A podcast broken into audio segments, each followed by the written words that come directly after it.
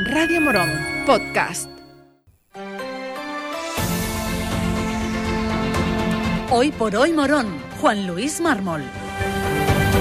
8 y 20 de la mañana de este miércoles 14 de junio. ¿Qué tal? Muy buenos días. Es tiempo para la información local aquí en Radio Morón, en la cadena SER, que comenzará después de escuchar a las empresas que hacen posible nuestra programación.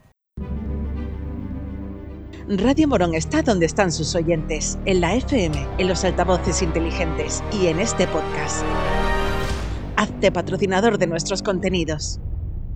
Si en estos días ven a chavales muy nerviosos, no se lo tengan en cuenta. Solo se están jugando su futuro inmediato en las pruebas de acceso a la universidad. Elías Fuentenueva acoge estas pruebas durante estos días y hemos charlado con su director, con José Antonio Cervero, para que nos contase cómo está yendo la selectividad de este año. Bueno, la sensación general, como siempre, es de nerviosismo, que, lógicamente es normal, es natural, pero sí es cierto que al menos eh, en las tres pruebas que se han hecho hoy, de lengua castellana, de historia de España y de inglés, o bueno, lengua extranjera, también puede ser otra lengua, pues la sensación es que han salido muy contentos. Así que parece ser que este año esperamos buenas noticias en cuanto a número de aprobados, incluso de notas, por lo menos en este primer día.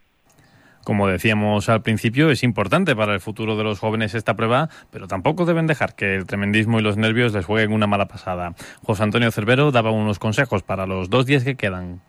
Bueno, suele ser normal que decimos nosotros que la, la empieza en septiembre, ¿no? De, en este caso del año pasado. Ya, digamos, lo que toca es repasar y sobre todo estar tranquilo, dormir bien, a descansar, en este caso importante, hacer un poco de deporte, es decir, de alguna forma eh, encontrar un poco de descanso, que al final los nervios suelen jugar una mala pasada y, es importante el descanso, eh, alimentarse bien estos días eh, y sobre todo hacer algo diferente ¿no? para, para salirse de, de, esta vorágine de nervios y demás, porque al final ya lo que saben lo saben y en dos días no se puede saber más. Entonces, básicamente eso, que estén tranquilos y que bueno, que lo están haciendo muy bien, que tampoco esto es una prueba del otro mundo, como solemos decir, que a veces se le da eh, muchas vueltas al tema de la PEBAU y, y no es tan complicada como muchas veces lo vemos.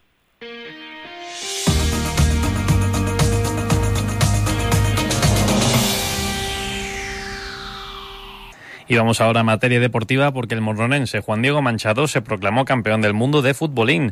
Lo hacía con su compañero Tomás en la modalidad de futbolín parado en categoría pro en el Mundial celebrado el pasado fin de semana en Punta Umbría, uno de los últimos títulos que le quedaban a Manchado. Pues la verdad que muy bien, porque emocionado, porque es un campeonato que siempre llevo buscándolo para ganarlo y por circunstancias siempre se me ha dado muy mal. Y la verdad que, que tenía ya muchas ganas de ganarlo. La verdad que una gran alegría y no me lo esperaba así, digamos, porque este torneo llevo ya pues casi 10 años buscándolo, intentando y siempre por circunstancias pues se me ha dado mal, he tenido mala suerte o... Y como te dije antes fuera de micro, yo antes era portero, ¿vale? Tuve una lesión y a raíz de ahí pues llevo un año, año y poco de delantero. Tuve una lesión en el hombro derecho que estuve un poco apartado un tiempo, entonces el último mundial que lo jugué, lo jugué pues medio lesionado, por así decirte. Entonces llevo de delantero desde agosto. En agosto, pues en diciembre fui al Campeonato de España y ya quedé subcampeón. Es decir, en cuatro o cinco meses jugando de delantero, pues me adapté bien y, y volví con confianza y para, sobre todo para intentar ganar este campeonato. La verdad que es el año que menos me lo esperaba ganarlo, pero aún así llevaba confianza. Entonces, creo que ha sido pues doble alegría. Las pruebas en las que participó Manchado se dieron el domingo y fue una dura competencia que nos explicaba así. Pues mira, el domingo empezamos sobre las 11 de la mañana eh, en la fase de grupo, ¿vale? Abríamos el grupo, creo que eran ocho parejas exactamente. Entonces, ¿qué pasa? Nosotros nos conviene quedar, mientras mejor en grupo, mejor. ¿Por qué? Porque si quedas primero o segundo, pasas una ronda y te enfrentarías al último o penúltimo de, de otro grupo. Entonces, conviene eso, ¿por qué? Porque hay tantísimo nivel que a ti te conviene la primera eliminatoria enfrentarte con respeto a todo el mundo, ¿no? Pero enfrentarte a una pareja de menos nivel y ir avanzando para ir calentando y que no te venga un favorito de golpe, ¿entiendes? Porque en estos campeonatos, mientras más vayas jugando, pues va subiendo de nivel, ¿no? Entonces, quedé primero de grupo en la fase, me tocó hacer ronda, me tocó un octavo de otro grupo Y la verdad que, si, te soy sincero, al principio no me vi no me vi ganador.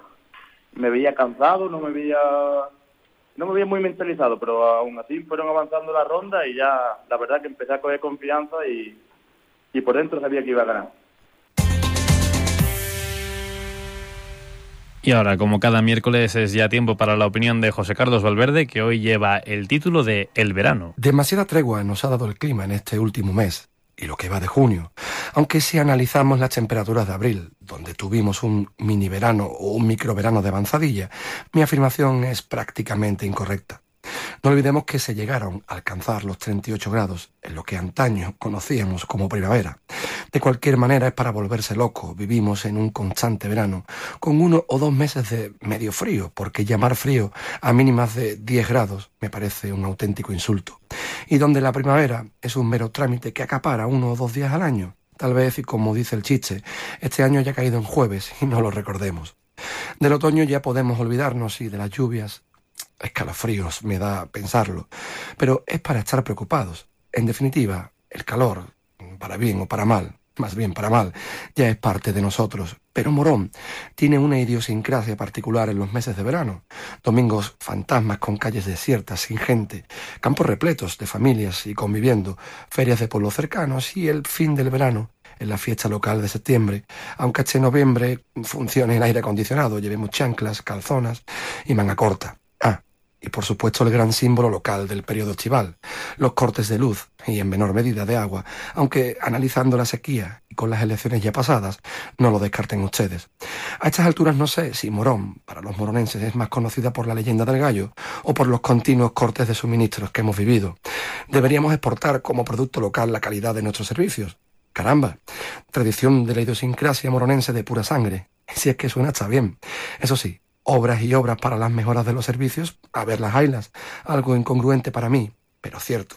Esperemos que este verano la tradición se rompa y pasemos o podamos pasar un periodo estival tranquilo y sin sobresaltos. Dicho esto, queridos paisanos, sean felices y vivan un gran verano.